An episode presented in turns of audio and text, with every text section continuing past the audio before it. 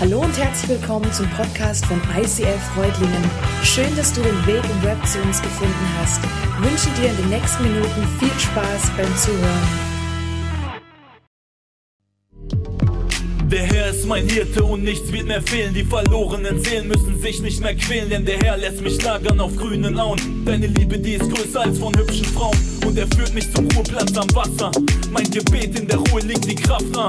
Er stillt mein Verlangen, leitet mich auf rechten Faden. Er teilt mit uns das Brot und gibt sein letztes Hemd den Armen. Treu seinen Namen, Herr dein Erbarmen, kennt keine Grenzen. Jesus Armen und muss ich auf Wandern in finsterer Schlucht. Vertraue ich auf Gott, auch mit Schuss in der Brust, denn ich fürchte kein Unheil, fürchte das Urteil. Wenn ich vor Gott stehe, ich standhalt und Unfall. Doch du bist bei mir, denn du bist das Licht. Dein Stock und dein Stab geben Zuversicht. Deckst den Tisch vor den Augen meiner Feinde. Du schiebst die dunklen Wolken beiseite. Du salbtest mein Haupt mit deinem kostbaren Öl. Ich laufe zum Kreuz, gib dir all meine Müll. Du füllst mir reichlich den Becher. Du bist mein geistlicher Schäfer. Güte und Huld werden mir folgen mein Leben lang. Jesus, du bist für mich diesen Weg gegangen. Im Hause des Herrn darf ich wohnen für lange Zeit. Ich falle auf die Knie voller Dankbarkeit. Rappe den Psalm 23 für dich. Du bist das Licht in der Finsternis. Licht in der Finsternis, in der Finsternis Licht. Ja, yeah, so macht Bibel Spaß, oder? Doch geil. Ich liebe es. Hey, herzlich willkommen zum dritten Open Topic. Und für die, die das andere Mal da waren, die äh, wissen schon, ich liebe Open Topic, weil ich mir die Predigtthemen selber aussuchen darf. Das liebe ich einfach. Ich kann so richtig aus dem Herzen sprechen. Und ich habe mich entschieden, wir haben jetzt zwei Themenpredigten gehabt. Und heute mache ich einen totalen Kontrast. Ich werde eine Textpredigt machen. Machen wir gar nicht so oft hier.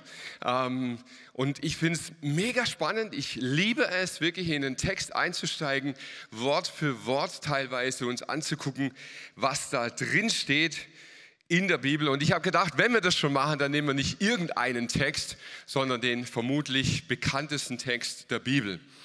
Ähm, kann man sich streiten, können auch andere Johannes 3,16 oder so sein. Aber ich glaube, Psalm 23 ist echt was, was so gut wie jeder schon mal in irgendeiner Form gehört, erlebt, gesehen hat.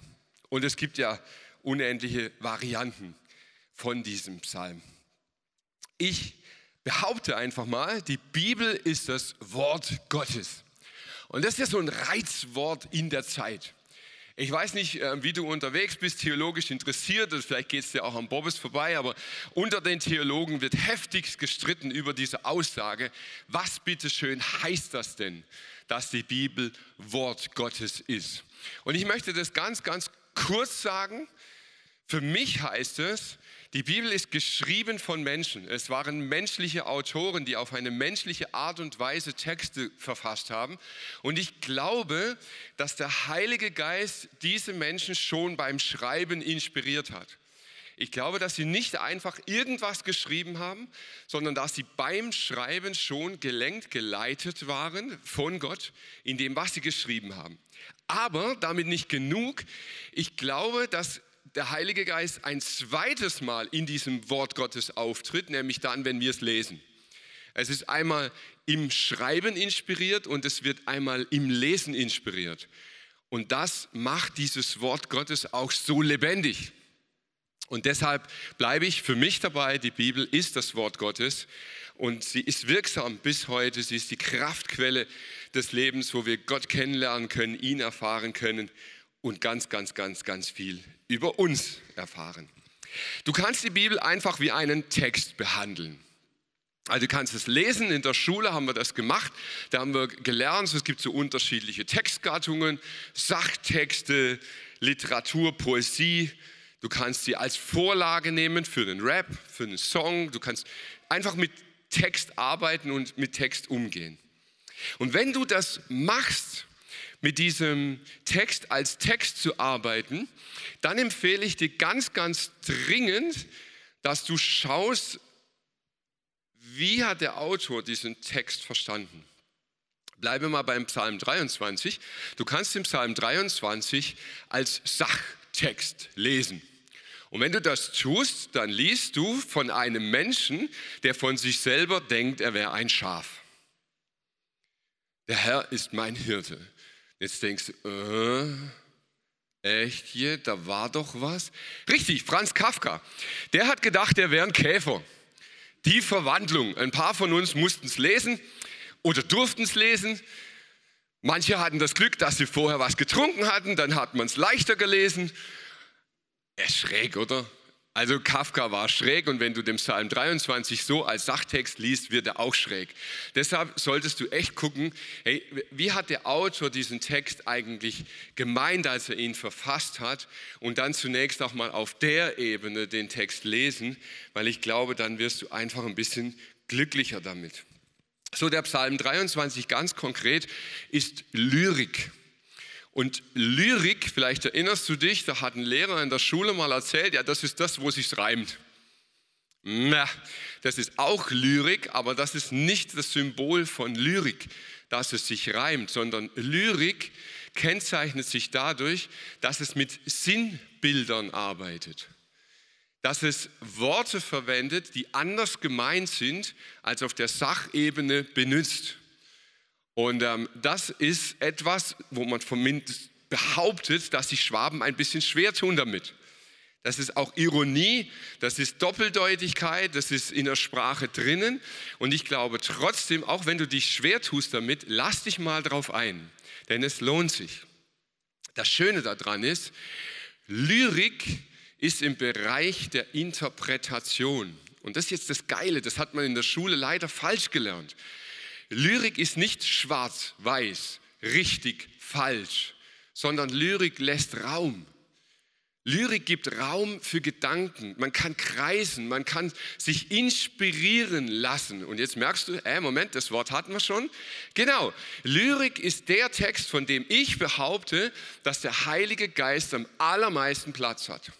Deshalb liebe ich so sehr die lyrischen Stellen der Bibel, weil ich glaube, darin kann der Heilige Geist so richtig wabern, arbeiten, interpretieren, kreativ werden und vor allem dein Herz berühren. Genau dafür möchte ich beten, bevor wir dann jetzt wirklich einsteigen in diesen Text. Vater im Himmel, ich danke dir, dass Sprache dein Werkzeug ist.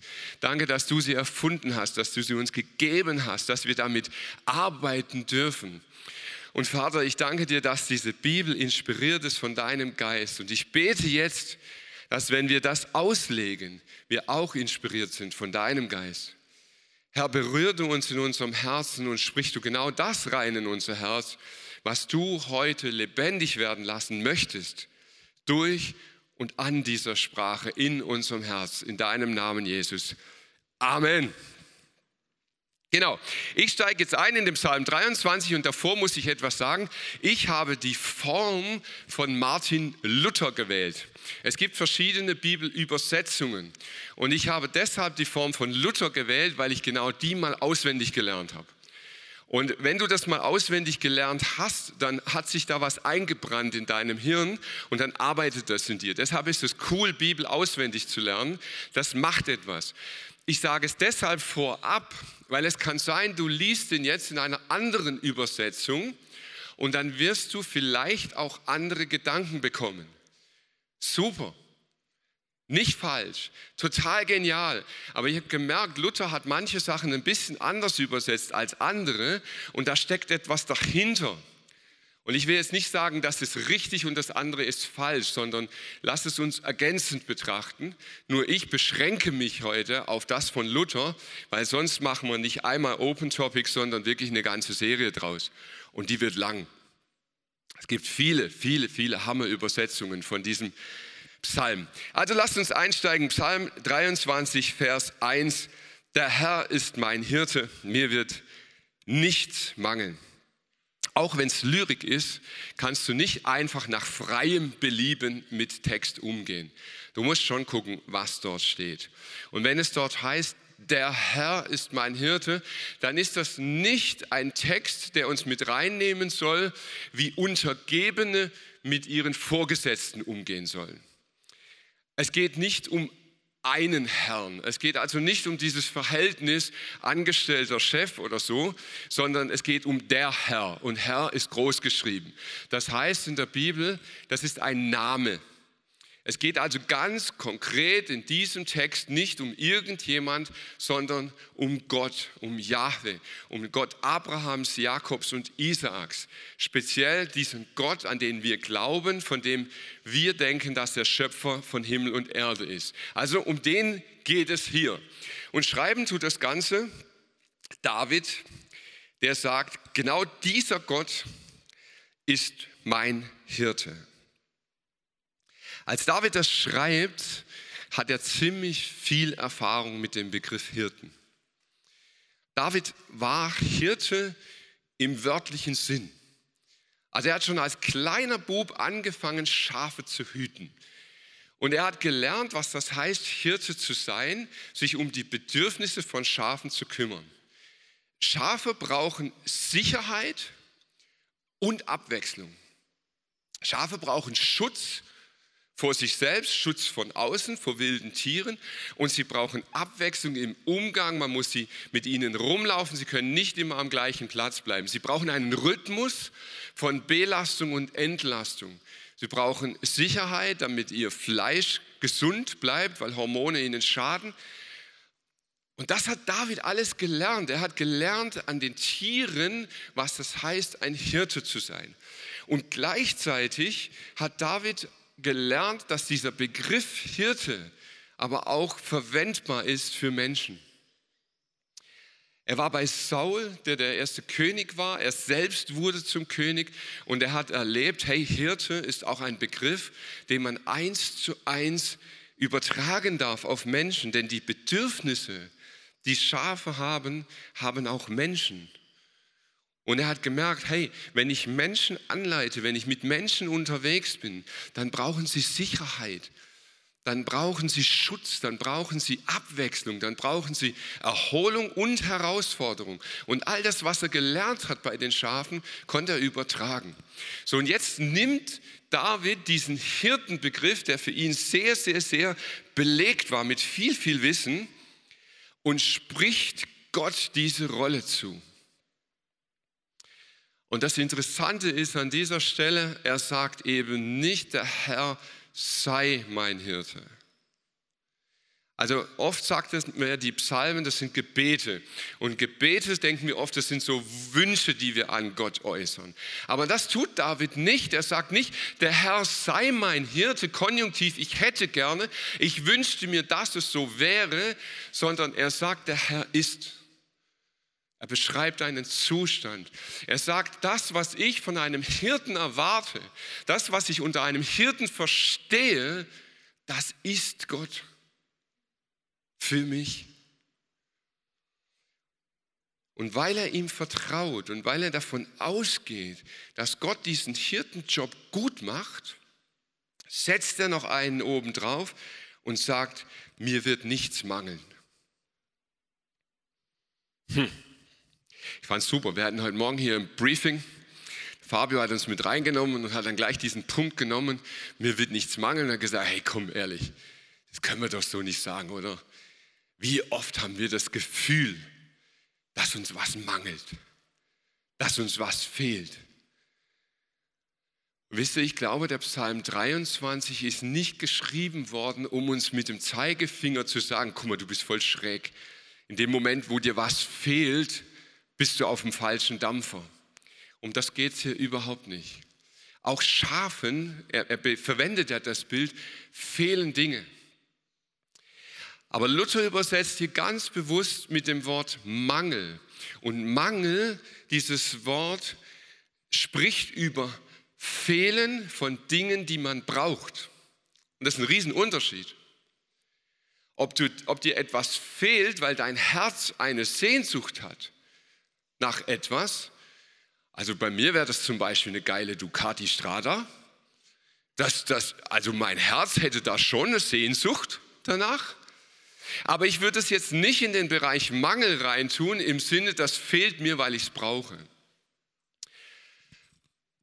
David sagt hier, Gott ist der Hirte in meinem Leben, der mehr weiß als ich selber über mein Herz. Der sagt, ich, ich, ich empfinde Mangel, ich, ich, ich spüre, dass mir was fehlt, mein Herz hat eine Sehnsucht, aber du, Gott, stehst über meinem Herzen, du kannst besser entscheiden, ob das etwas ist, was ich brauche oder ob ich es halt einfach nur gerade gern hätte. Ich habe schon brutal oft gehört, dass Leute zu mir kamen und gesagt haben, hey, Gott hat mir den Psalm 23 voll aufs Herz gelegt und dieser Vers, das ist mein ganz persönlicher Vers geworden.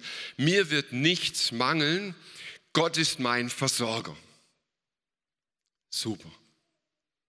Ich gratuliere dir, wenn das dein Lebensvers ist, total cool. Freu dich daran, dass Gott dein Versorger ist. Ich glaube, das will David hier nicht sagen.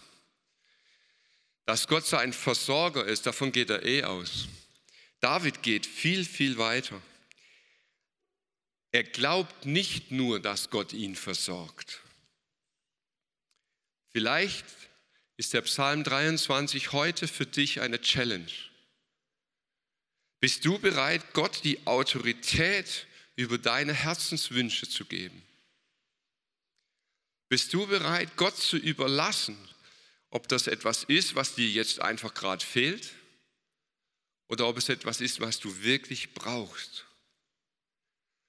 Jesus formuliert diesen Gedanken anders in der Bergpredigt. Er sagt, trachtet zuerst nach dem Reich Gottes und nach seiner Gerechtigkeit, so wird euch das alles zufallen. Das ist derselbe Gedanke. Aber ganz ehrlich, das kann man nur glauben, wenn man glaubt, dass Gott der Hirte ist. Er weidet mich auf einer grünen Aue und führt mich zum frischen Wasser. Ey, mal ganz ehrlich, das lieben wir, oder? Der, der Vers ist doch super. Also so eine Weide, ich, ich denke viel über Schafe nach. Ich mache seit über zehn Jahren das Hirtenseminar für Leiter, sowohl in Kirchen als auch im Business. Und das finde ich immer so irgendwie die, die, die aufbauendste Stelle. Weil wer will das denn nicht? So eine grüne Aue und ein Schaf sein. Das Einzige, was du tun musst, ist den Kopf senken und fressen. Super, oder? Also du musst nichts tun, du musst nicht suchen, wo es Gras hat. Du musst nicht arbeiten, du musst, ja gut, düngen, aber es passiert von allein. Äh, du kannst einfach nur fressen. Schlaraffenland. Mal ganz ehrlich, wer hätte das denn nicht gerne? Aber tatsächlich geht die Aussage, die David hier macht, viel, viel, viel tiefer. Es gibt bei den Schafen etwas, das hat man in der Psychologie für Menschen übernommen. Das ist das sogenannte, das grüne Gras des anderen Syndrom. Klingt kompliziert, ist voll einfach. Hey, die sieht in dem Kleid viel besser aus als ich. Die hat doch den besseren Partner bekommen der ist doch irgendwie, boah, guck mal, das Auto, das der sich leisten kann, das ist doch mega, oder? Und wenn du jetzt nicht so profan bleibst, dann, dann ist das manchmal auch ganz fromm. Boah, die Gabe, die der bekommen hat, die ist doch viel besser als meine. Ja, wenn ich so wäre wie der. Das grüne Gras des anderen. Und das Krasse ist, bei Schafen hat man festgestellt, das ist ein, eine Störung in der Wahrnehmung. Es ist scheißegal, wie das Gras ist. Es ist eine Störung in der Wahrnehmung. Sie nehmen das Gras jenseits des Zaun als grüner wahr wie das eigene. Und dann kannst du machen, was du willst. Es ist der Oberhammer, wirklich. Wenn du so ein Schaf daran hindern möchtest, auf diese andere Weide zu gehen, brauchst du Stromschläge, weil alles andere funktioniert nicht. Die reißen Zäune ein, die, die werden kreativ. Das ist unglaublich, was Schafe alles tun können, um diese Wiese zu erreichen. Blöderweise, sobald sie auf dieser Wiese sind, sehen sie es in einer anderen Wiese. Das heißt, sie kommen nie zur Ruhe. Und ich finde es so krass, psychologisch gesehen, wie David hier vorgeht an der Stelle.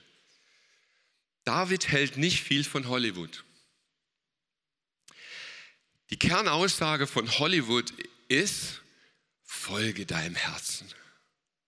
Kennst du bestimmt, oder? Netflix und Co. Folge deinem Herzen. Rosamunde Pilcher. Ha! Wenn du es fühlst, David lenkt sein Herz.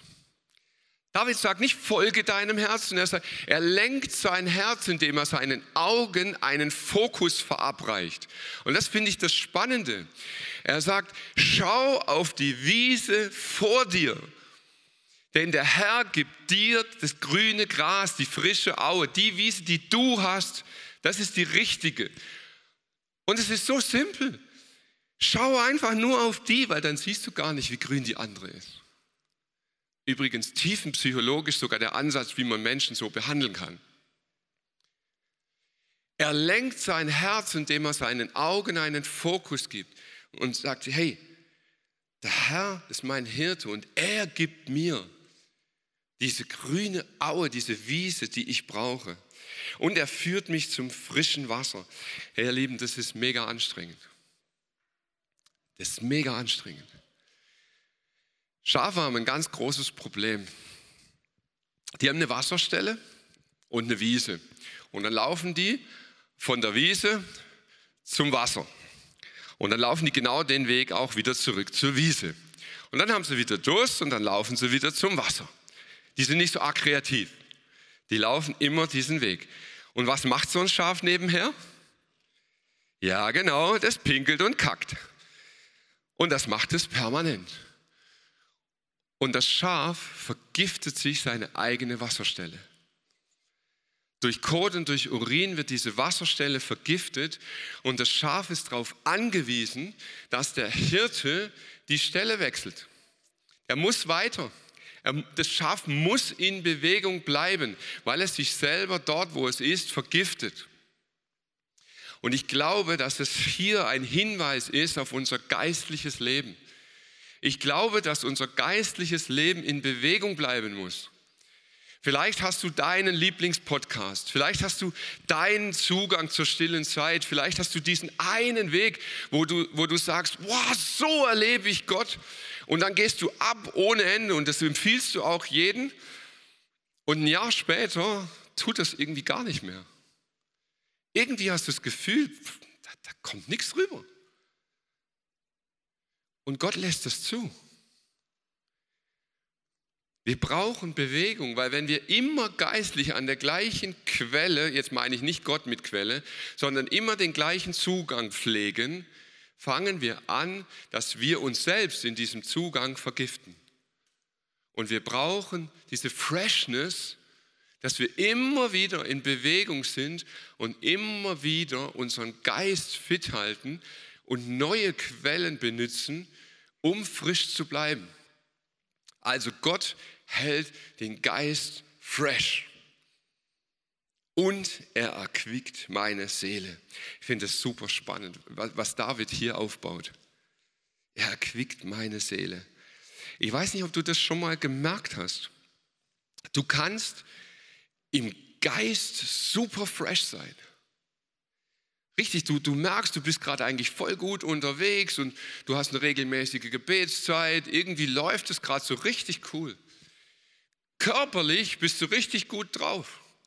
Du hast so eine Zeit, wo es dir gut geht, du, du, du bist fit, du denkst, du spürst dich gut, ist alles cool. Und in deiner Seele verkümmerst du. Wir reden da nicht so viel drüber. Das macht man eher so im Stillen mit sich selber aus. Kennst du das?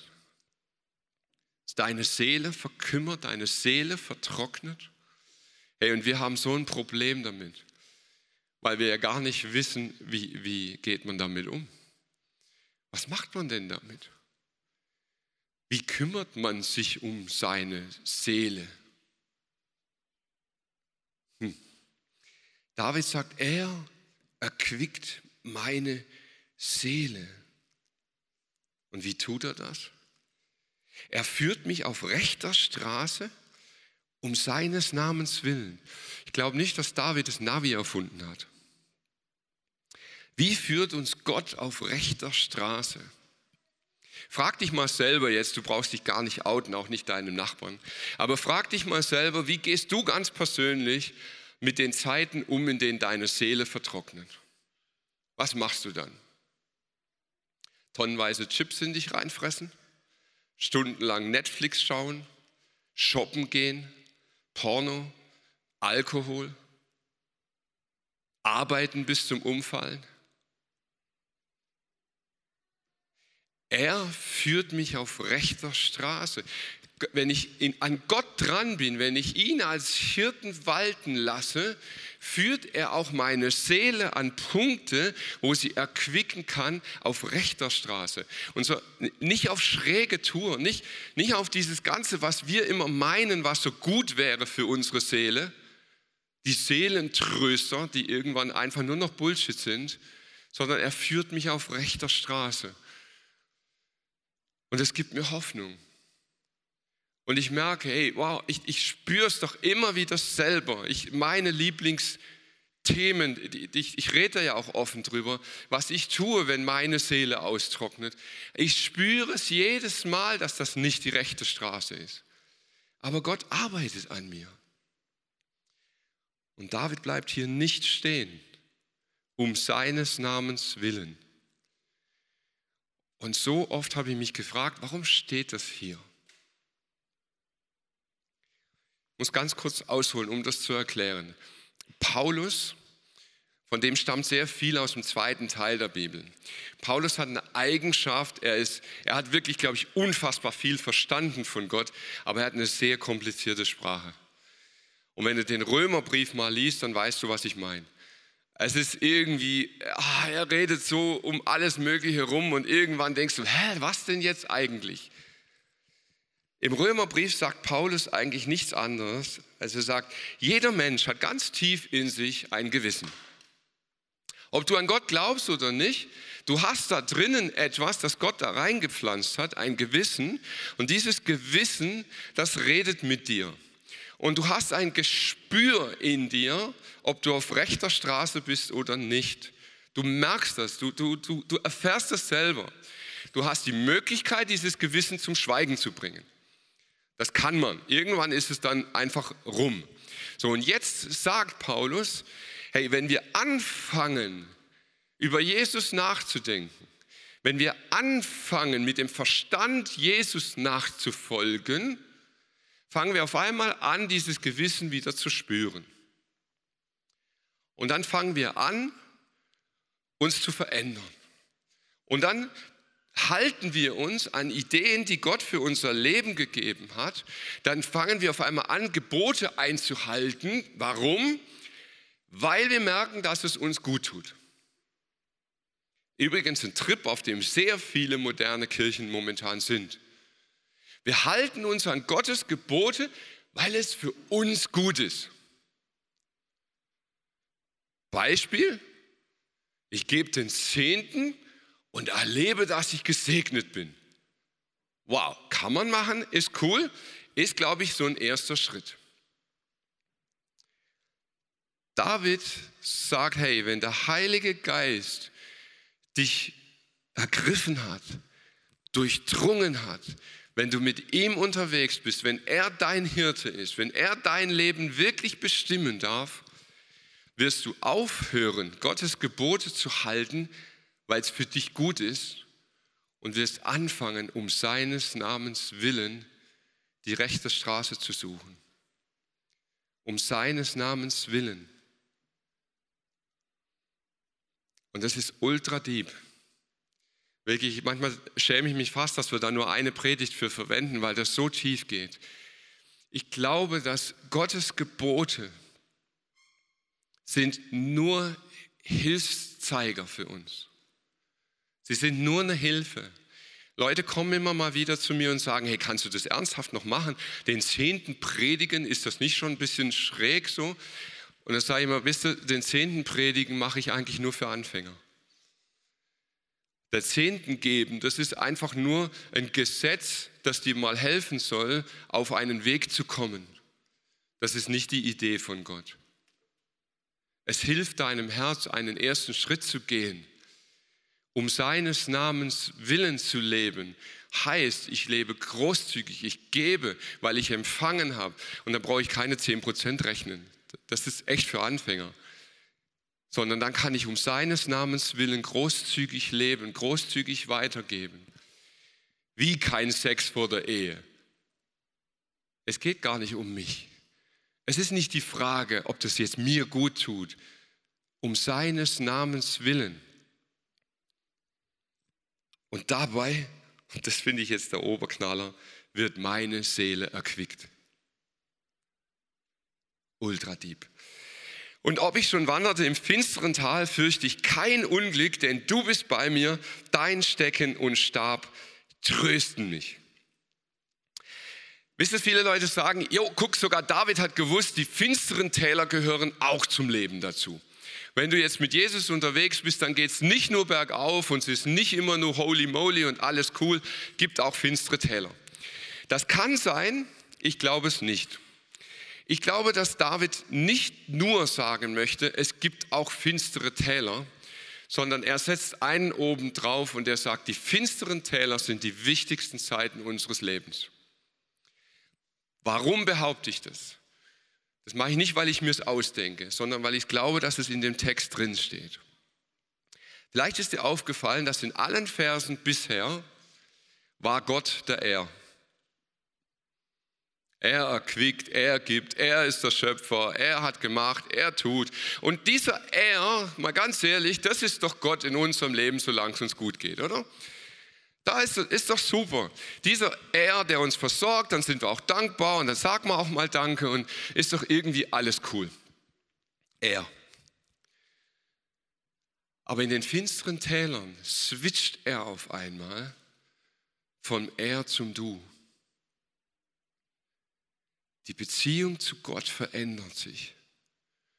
Und ich kann das nur aus meinem Leben sagen, die wirklich finsteren Täler, die lassen Gott vom Er zum Du werden. Du verstehst ihn nicht unbedingt, das ist nicht der Punkt. Aber du bekommst eine ganz, ganz tiefe Herzensbeziehung, die über das Er weit hinausgeht.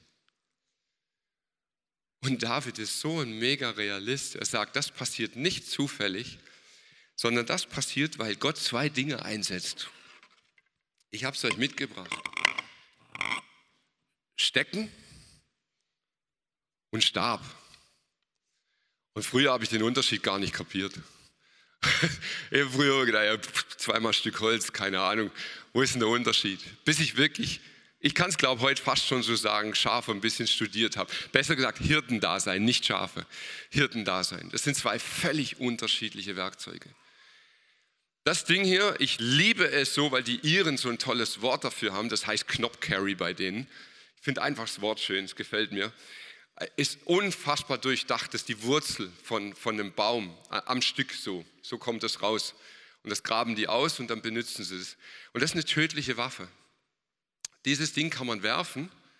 Das ist die Eigenschaft von einem Pfeil hinten, das stabilisiert sich in der Luft. Wenn man das kann, kann man unfassbar präzise damit werfen. Und das Ding vorne, das ist so massiv, diese Knolle, wenn du das einem, selbst einem Bär oder einem Löwen ans Hirn wirfst, an der richtigen Stelle ist er auf einen Schlag tot. Das heißt, es ist eine tödliche Waffe gegen Bedrohung von außen.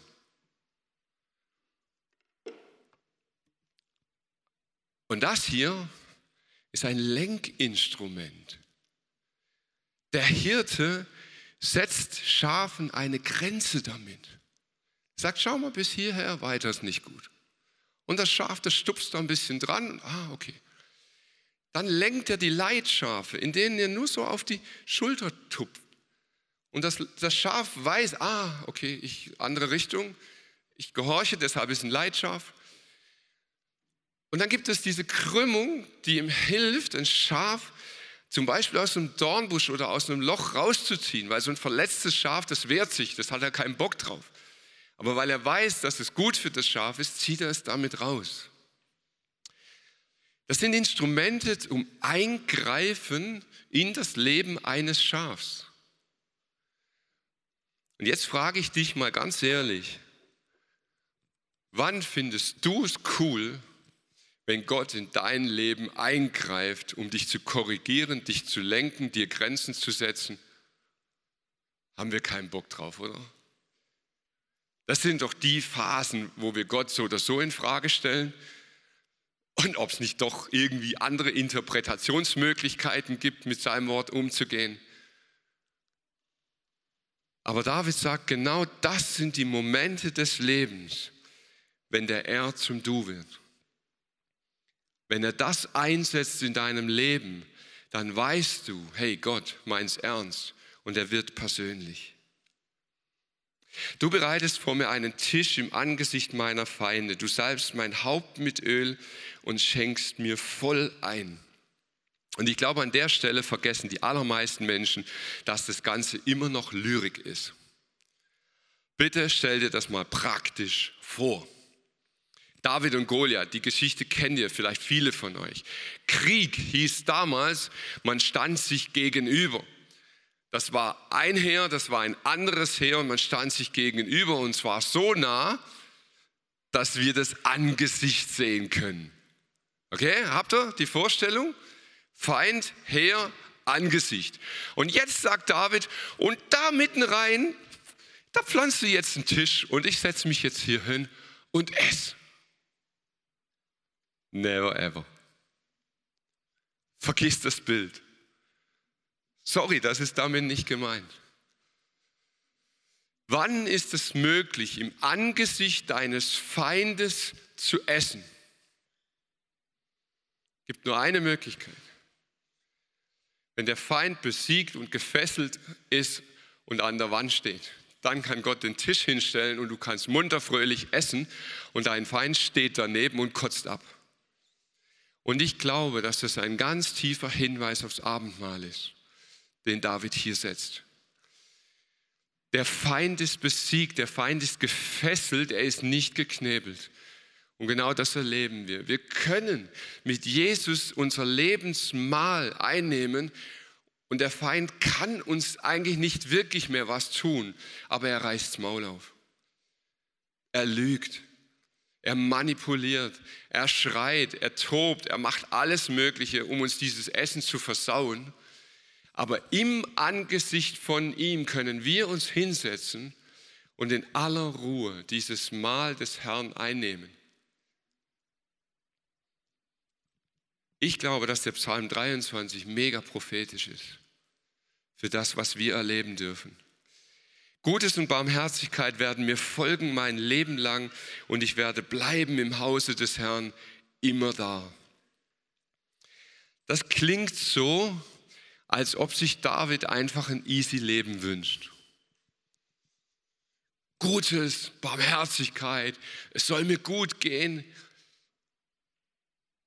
Aber wenn du genau liest, steht hier, folgen mir nach. David wünscht das nicht für sich. Er sagt, hey, ich wünsche mir, dass mein Leben nicht umsonst war. Ich wünsche mir, dass mein Leben nicht ein Streben nach irgendwie Zeitvertreib, nach materiellem Erfolg, nach Ruhm, nach was auch immer ist. Er wünscht sich aus tiefstem Herzen, dass Gutes seinem Leben folgen wird, dass das, was er tut, einen Ewigkeitswert hat. Und Barmherzigkeit heißt, dass ich etwas bekomme, was ich nicht verdiene. Gnade ist Barmherzigkeit. Ich verdiene es nicht. Es ist nicht der Lohn für das, was ich Gutes tue, sondern ich bekomme es geschenkt. Und David wünscht sich das nicht für sich, sondern er wünscht sich, dass das seinem Leben folgt. Und da fiel mir auf einmal eine Stelle von Jesus ein, in der Bergpredigt sagt er, ich sage euch, liebt eure Feinde und betet für die, die euch verfolgen. Wisst ihr, ich bin da noch lange nicht. Noch lange nicht. Ich merke, dass ich noch so viel brauche, dass der Heilige Geist noch so viel an mir wirken muss, damit das geschehen kann. Heute bin ich noch an dem Punkt, wo ich die Gnade und Barmherzigkeit für mich brauche und suche und wünsche. Aber ich wünsche mir, dass er mich verändert, dass ich mein Leben so lebe, dass andere durch mich diese Gnade und Barmherzigkeit erfahren.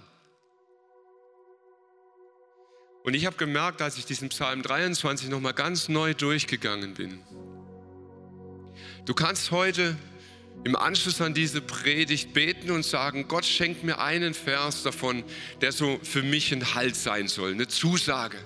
Gott ist mein Versorger. Er erquickt mich. Und das ist wirklich in Ordnung, das kannst du tun. Aber ich wünsche mir, dass wir immer mehr diesen ganzen Psalm aus tiefstem Herzen beten lernen.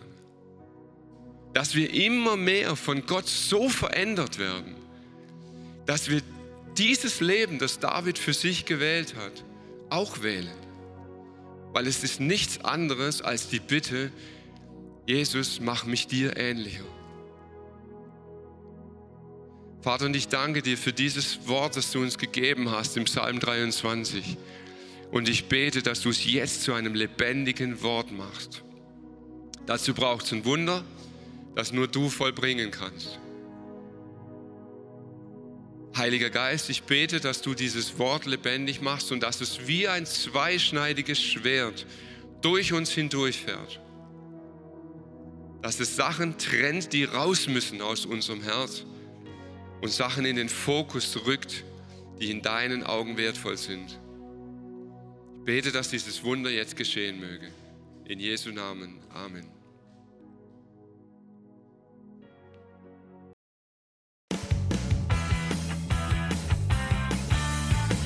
ICF Freudlingen sagt Dankeschön fürs Reinklicken.